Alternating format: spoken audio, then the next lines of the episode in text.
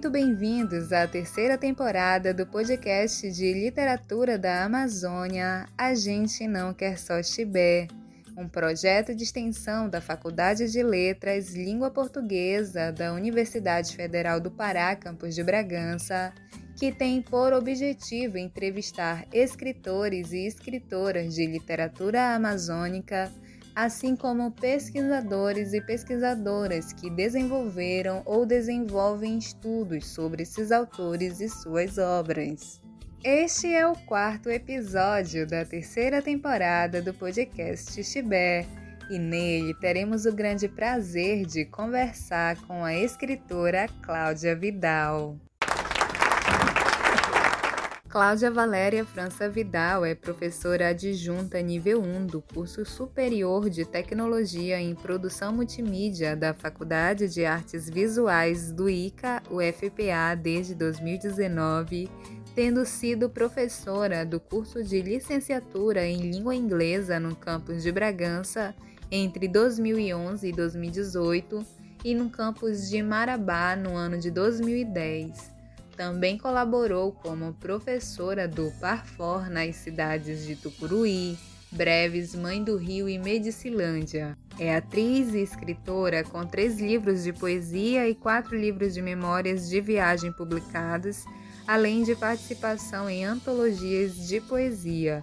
Foi seu envolvimento com a cena cultural que a levou a elaborar e coordenar o projeto de extensão Literartela, Literatura e Outras Artes na Tela, ainda no campus de Bragança em 2018, ao qual deu seguimento na Faculdade de Artes Visuais nos anos de 2019, 2020 e 2021. No seu doutoramento em andamento, desenvolve pesquisa acerca de relação entre colonialidade, decolonialidade e a produção literária paraense de autoria feminina no século XXI. Texto retirado do Lattes. Acompanhe a nossa entrevista e conheça mais acerca do trabalho da escritora Cláudia Vidal. Vale lembrar que desde o início da pandemia de Covid-19, as entrevistas do podcast Tibé ocorrem via troca de mensagens de áudio em aplicativo de rede social e que, mesmo sem a necessidade de isolamento, decidimos por manter o formato. Olá, professora Cláudia Vidal. Antes de iniciar a entrevista, gostaria de agradecê-la pela contribuição com o nosso projeto de podcast de literatura da Amazônia A Gente Não Quer Só Tibé. É uma grande satisfação tê-la conosco. E para começo de conversa, professora, no ano de 2020 atravessamos um período pandêmico devastador em seu blog, o blog da escritora Cláudia Vidal. Aproveitem para acessar e conhecer. Há alguns textos acerca desse contexto desafiador que compõe uma seção intitulada Textos do Ano da Peste. A senhora poderia compartilhar conosco, por gentileza, um pouco de como enfrentou o período de isolamento social e como tudo isso influenciou na sua produção literária? Olá, Libna. Então, primeira coisa, eu queria agradecer o convite para participar desse projeto para você, professora Alessandra Conde, que é um projeto muito importante. Acho que todos esses projetos de extensão que a universidade é, realiza, né, que abre esse espaço para que os artistas locais tenham a possibilidade de falar um pouco né, do seu trabalho, que é uma forma de guardar nossa memória e de valorizar o que a gente está fazendo. Isso é de extrema importância. Agora, é, respondendo a tua pergunta, né? O período pandêmico foi período assim extremamente difícil, né? Eu acho que para todo mundo. É, falando assim, foi porque a gente ainda está vivendo um pouco isso, mas já está num momento bem mais ameno, né? Com a maioria das pessoas vacinadas mas ainda requer alguns cuidados. Então, é, na época eu estava dando aula, né, que sou professora da UFPA também, e então, paralelo né, a estar dando aula, que a gente passou logo para o meio digital, né, ficamos dando aulas online, é, tive que fazer alguns cursos de capacitação né, para aprender a, metodologias específicas, né, porque é uma coisa diferente você dar aula presencial, né, e online. E, aí, além disso, como tinha essa necessidade, né, do, do isolamento, da gente manter um, esse afastamento, né, das pessoas, eu fiz também alguns outros cursos que não eram diretamente ligados assim ao, ao meu trabalho, mas coisas que eu tinha interesse, né? E procurei ocupar a minha mente, né? Então fui escrever, né? Que é uma, coisa que eu sempre gostei muito, né?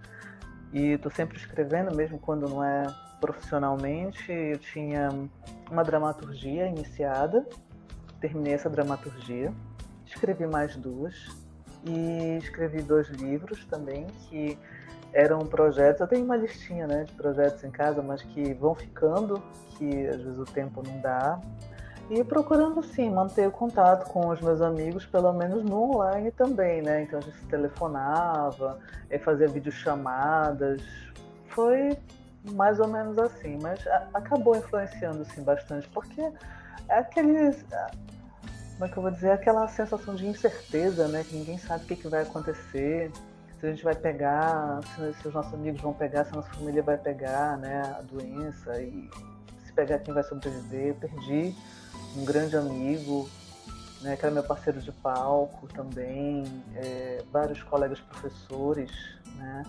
Então, eu diria assim que talvez é, a minha escrita nesse período ela tenha se tornado um pouco mais como é que eu vou te dizer? Porque algumas pessoas já me disseram que a minha escrita é muito leve. Eu acho que ela perdeu uma parte dessa leveza. Ainda estou tentando recuperar, tentando encontrar para onde é que ela foi parar. Mas eu tenho sérias dúvidas se vou conseguir recuperá-la da forma como ela era, né? Porque as nossas experiências elas pesam sobre a gente, de uma forma geral, como ser humano.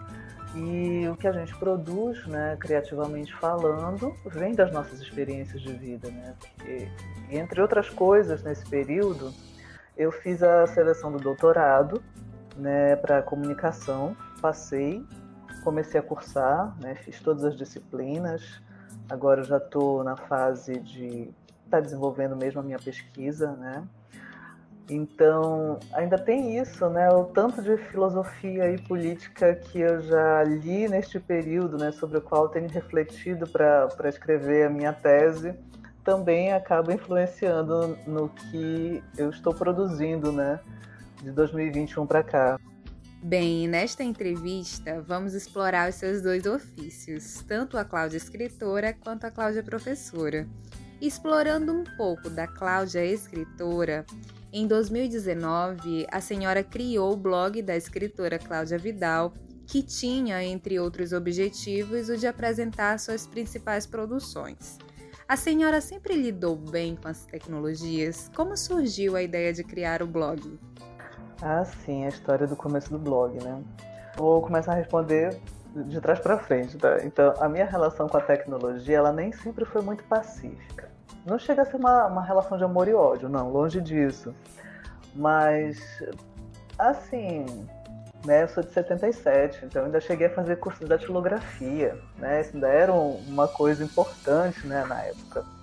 Eu tive uma certa resistência a começar a usar computador, né? Mas também depois que comecei ali, né, com os meus 20 anos, aí a, a relação fluiu, né? Não é assim, nossa, como eu entendo, mas né, lido razoavelmente bem com algumas coisas. Então tive aquelas redes sociais antigas, né? Usei Orkut. Esse não é meu primeiro blog, na verdade. Ele é o único que existe atualmente, mas é, tive um, um, outro blog há muitos, muitos anos atrás, em parceria com meu ex-marido, né, que a gente publicava alguns dos poemas que a gente escrevia, ele também escreve, né, só não, não tem o hábito de publicar. E algumas músicas que nós fazíamos juntos também, a gente fazia gravação, colocava lá. Né. E tive um, um um outro blog em parceria com uma bolsista nossa, da época que eu trabalhava ainda na UFPE em Bragança, que a gente colocava algumas coisas de, de oficinas né, que dava.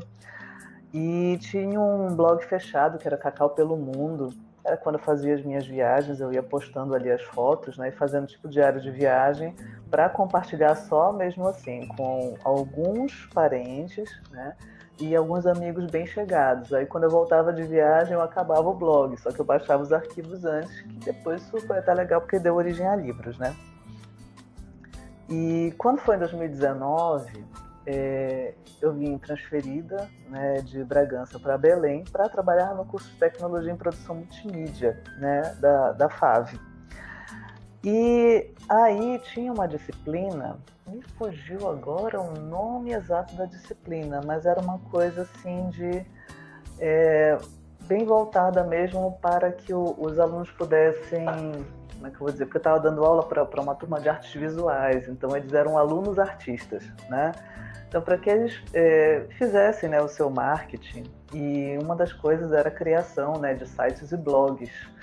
Então, assim, é, eu já sabia criar blog, né, já tinha tido outros sites, para mim era novidade, né, mas aí fui estudar, né, justamente para poder fazer com os alunos em sala e fui criar né, um novo blog justamente para dar uma revisada e gostei. Na época também estava fazendo uma pós na Estácio em design multimídia.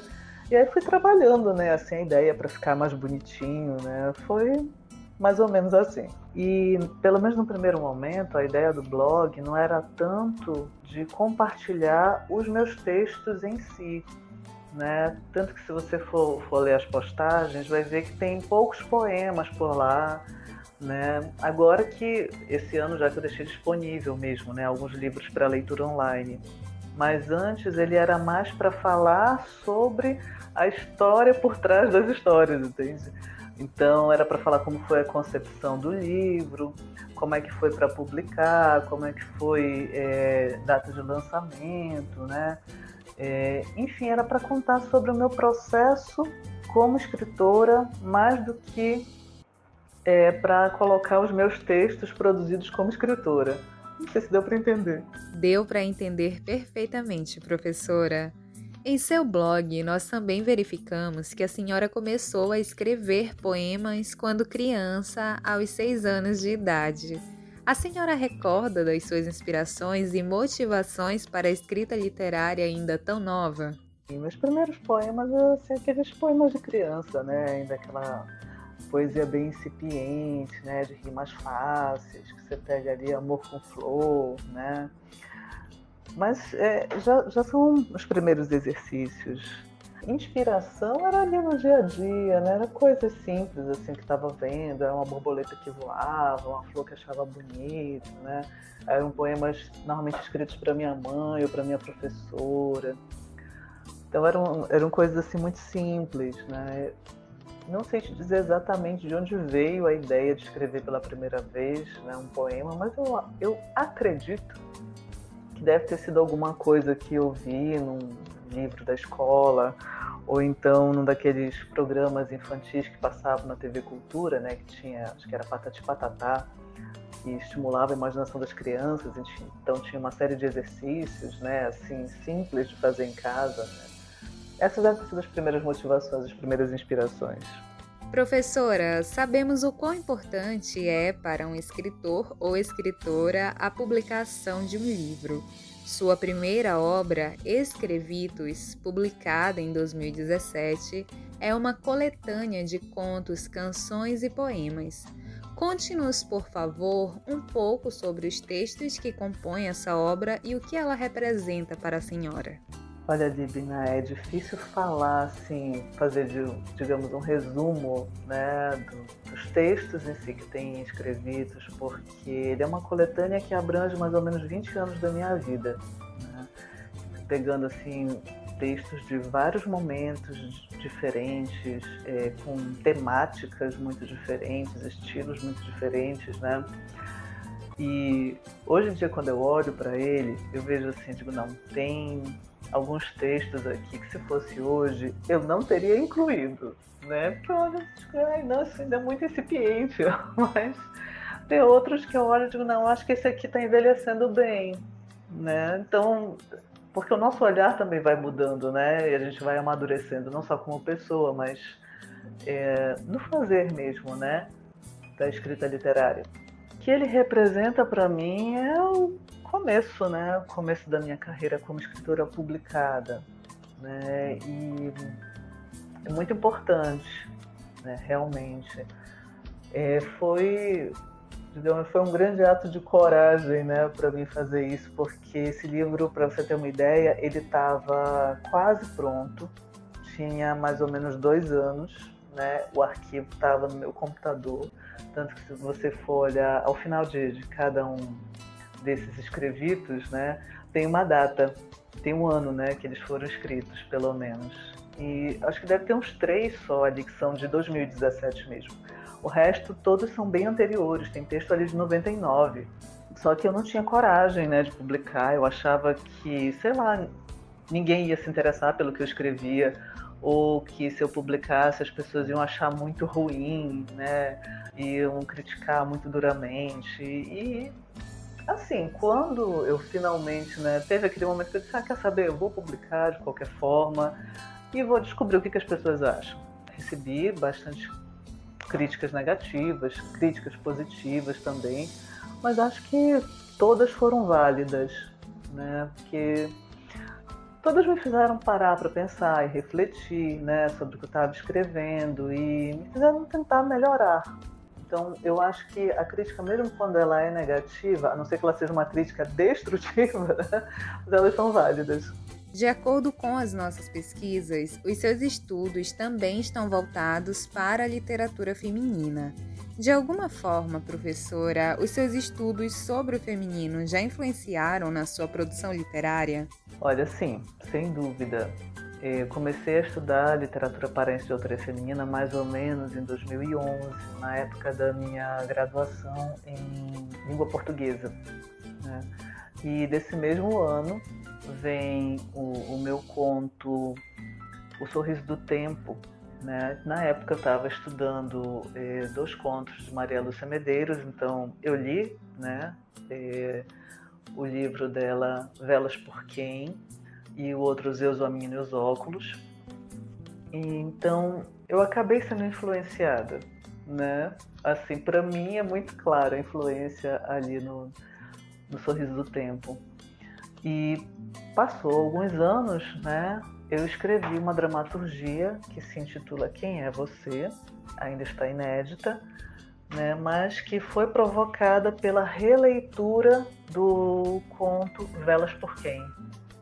Né? Ainda não sei quando vai sair, mas vai, vai rolar em algum momento pela Companhia Parente de Potoqueiros, né? A companhia da qual eu faço parte. E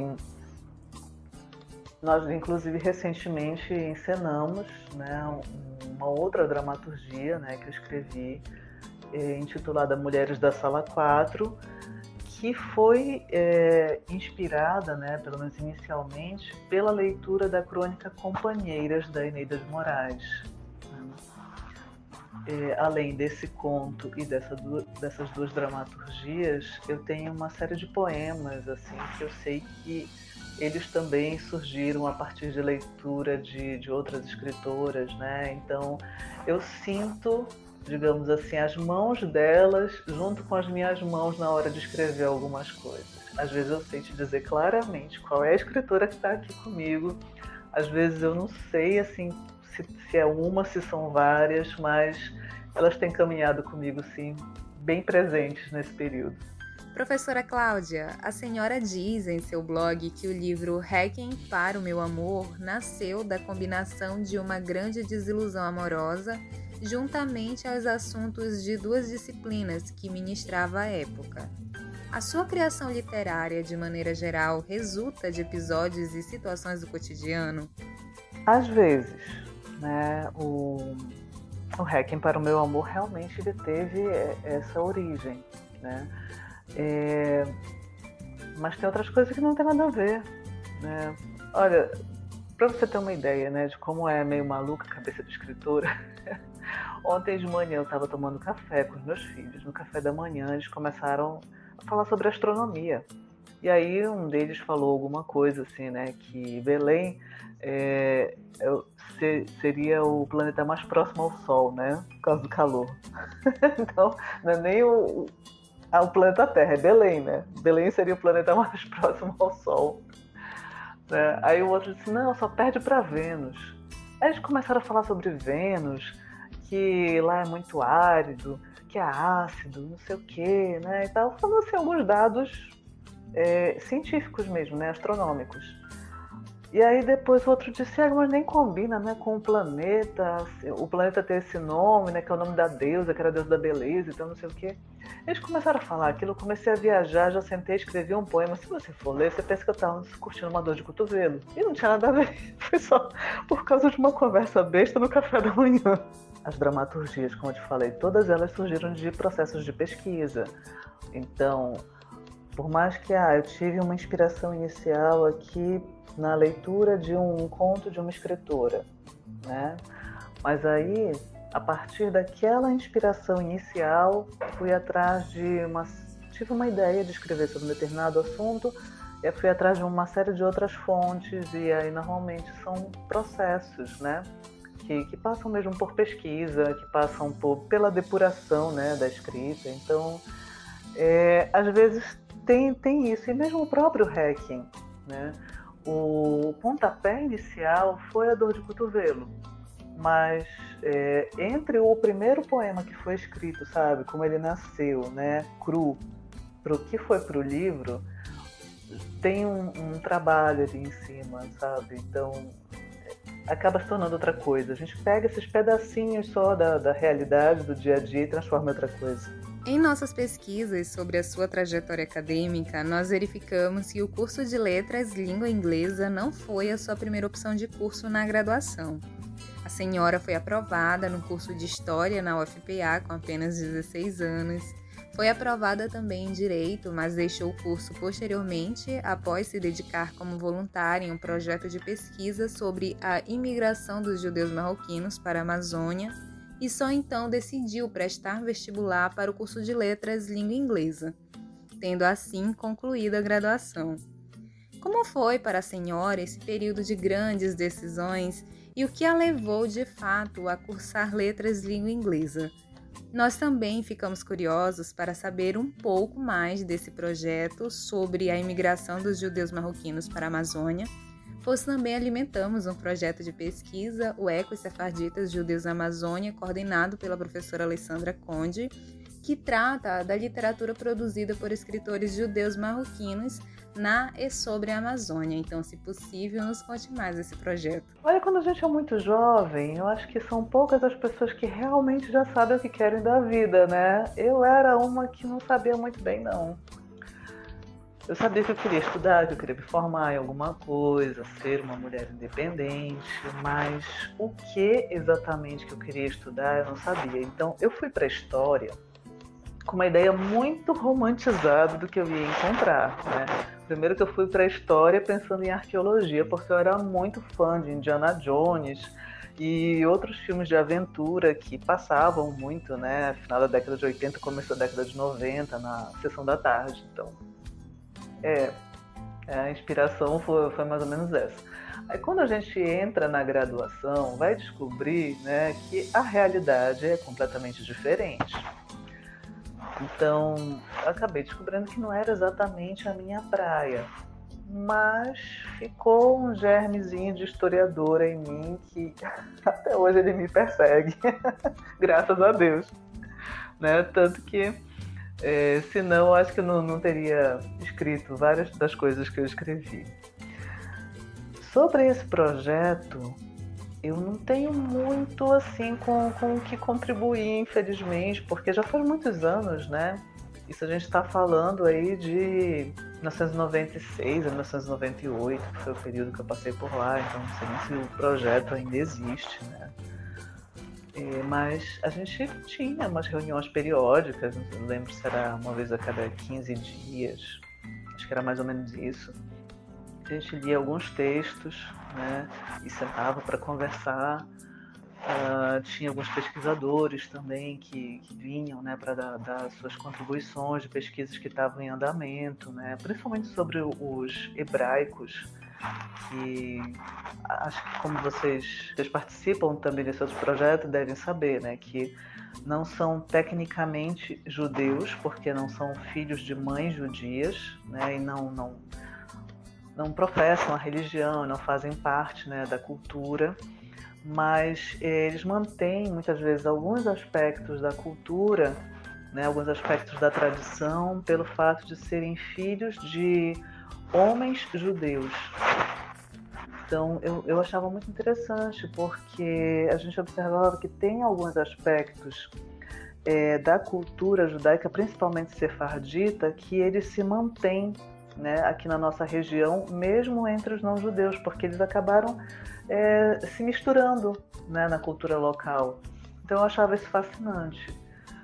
Para não te dizer que que não ficou nada né, desse período assim de, de estudos na minha cabeça, eu tenho um meu mais recente livro que ainda não foi lançado. Estou esperando chegar da gráfica agora, que é o Contos de Eva Pim. A minha personagem principal se chama Externa VIP e ela é judia. Muito interessante, professora Cláudia. Eu já fiquei super curiosa do lado daqui e tenho muita satisfação de dizer que no momento em que esta entrevista vai ao ar, o livro Contos de Eva Pin já está lançado. Quem quiser adquirir o seu exemplar, entre em contato com a escritora Cláudia Vidal no Instagram e lá teremos informações sobre como realizar a compra do livro. O podcast Tibé deseja sucesso com o lançamento.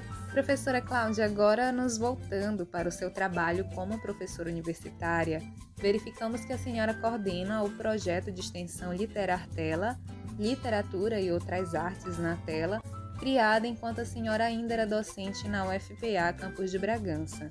Inclusive, o projeto ficou super conhecido. Compartilhe conosco, por favor, um pouco sobre os objetivos do projeto Literar Tela. Maravilha. É, Olha, o Literartela é um. Na verdade, ele foi, né? Porque o projeto agora ele já foi desativado, mas ele funcionou entre setembro de 2017 e dezembro de 2021. Ah, o, o, objetivo principal do Literartela era justamente fazer um registro de memória de artistas paraenses, especificamente aqui da região Nordeste né? Principalmente pessoas de, de Belém.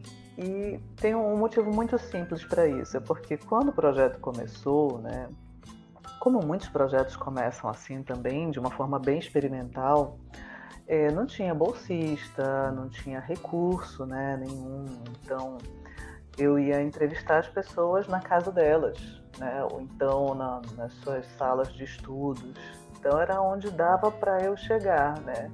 Por isso que a maior parte das pessoas que foram entrevistadas ou viviam em Belém, tinha algumas que viviam em Ananindeua, né?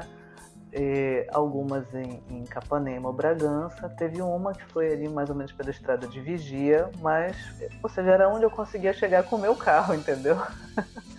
Porque a gente não tinha né, esses recursos. Depois que eu vim para a FAV, aí o programa de perdeu um pouco mais essa, essa característica assim de improviso, né? essa coisa meio garagem, e passou a funcionar mesmo dentro do estúdio de cinema da FAV. Então nós gravamos né, os episódios ali, então eram, foi um número de episódios bem menor, porque antes, como era tudo na base do improviso, também não tinha uma periodicidade muito certa, né? E era quando eu tinha tempo, eu ia lá, gravava e assim que eu conseguisse editar, colocava no ar e era isso, né? E na faculdade de artes visuais, não.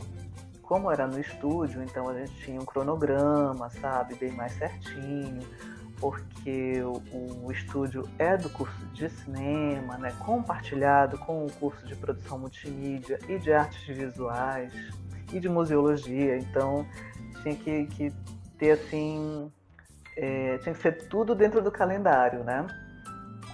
É, a qualidade, claro, da, das gravações, em termos de imagem e som, também era algo a ser observado, porque, enfim, por mais que a gente continue tendo aquele objetivo central, passa a ter é, objetivos é, específicos né, que se agregam. Então, como todo curso, né, como todo projeto, perdão, como todo projeto de extensão, é, a gente tem esse diálogo com a sociedade, mas a gente também tem que pensar muito na formação dos nossos alunos, né?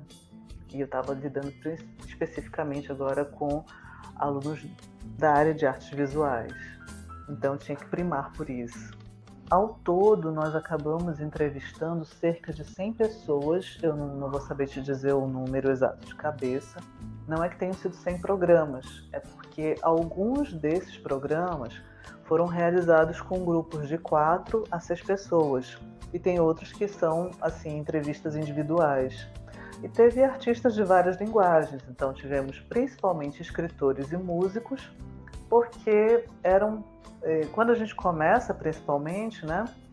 É, começa com pessoas que eu conhecia pessoalmente, que faziam parte do meu círculo de relações. Né? E posteriormente aí já começamos a agregar outras pessoas também que eu não conhecia, mas que eram conhecidas dos bolsistas, né? Ou que a gente conheceu através de pesquisa mesmo. Então a gente tem aí também é, uma pintora, alguns fotógrafos. É, e o curso ele acabou dando filho, né? Que teve um, um grupo de alunos da, do curso de multimídia que fez um outro projeto, que foi o Fotos Sensíveis, que eles entrevistavam só fotógrafos, mas que ele nasce, em grande parte, inspirado pelo Literartela. E assim, na verdade, o, o, projeto ele foi desativado realmente porque eu precisei sair né, de licença para me qualificar, para fazer meu doutorado. E em multimídia nós somos um corpo docente ainda muito reduzido, então não tinha quem assumisse o, o projeto. Eu não sei né, se depois, quando eu voltar, se a gente retoma ou não, porque, enfim, né, eu, meu doutorado vai até fevereiro de 2025, então sei lá, ainda tem muita água para rolar, né? Muito bem, professora Cláudia Vidal. Mais uma vez agradecemos a sua gentil participação no nosso podcast de literatura da Amazônia. A gente não quer só chibé. Ficamos honrados com a sua contribuição. E para finalizar o nosso bate-papo, nos fale dos seus projetos atuais e também as suas redes sociais para os nossos ouvintes acompanharem o seu trabalho. Bom, quanto aos meus projetos atuais, né, estou dando um tempinho né, da escrita literária nesse momento, tentando pelo menos, porque às vezes, né, do nada vem inspiração, a gente sempre escreve alguma coisa, mas nesse momento agora a minha prioridade realmente precisa ser o doutorado, porque a gente tem prazos, né, e eu estou de licença para fazer isso, né, então tenho que continuar minha pesquisa, tenho que escrever a tese, né, essas coisas. Mas quem quiser dar uma olhada, né, acompanhar o que eu tenho feito, pode procurar a minha rede principal, que é o meu Instagram, que é arroba escritora Cláudia Vidal. Por lá tem o, o link né, do meu LinkedIn, então lá dá para você encontrar também mais facilmente o meu blog, é, algumas coisas que eu já coloquei é, lá no Watchpad, dá para você encontrar também. Um, eu tenho atualmente só um livro que está na Amazon, que é o Pra Lá de Marrakech, que é um livro que eu escrevi durante a pandemia, mas que não se trata da pandemia. É a rememoração de uma viagem que eu fiz para Portugal, Marrocos e Espanha com a minha mãe em 1998. Né, você encontra isso por lá. E então acho que é isso e eu quero agradecer muito, muito, muito, tá, pelo convite para participar, né? Repito, é um projeto muito importante. Parabéns para você, parabéns aos coordenadores do projeto, né, por, pelo desenvolvimento mesmo disso.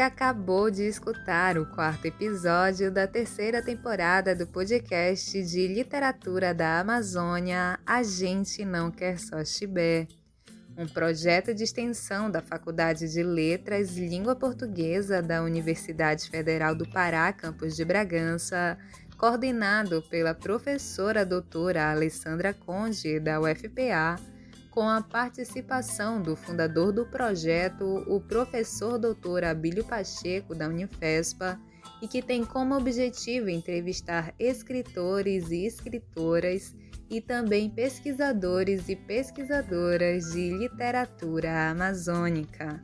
Agradecemos à escritora Cláudia Vidal por nos conceder esta entrevista, a compositora e cantora Bragantina Negreirá por nos ceder sua música Ciclo da Água, a trilha oficial do nosso podcast e agradecemos aos nossos bolsistas do projeto, Nadiane Simões, Carla Gomes e Tedson Souza, por auxiliarem na pesquisa sobre a nossa entrevistada.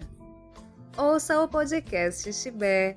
Ele pode ser escutado nas plataformas de música Spotify, Google Podcast, Castbox e no YouTube. Curta e se inscreva no nosso canal. Obrigada a todos e a todas que nos acompanharam ao longo deste episódio. Eu sou a Libna Gama e nós já temos um encontro marcado para a próxima edição do podcast Chibé. Até lá!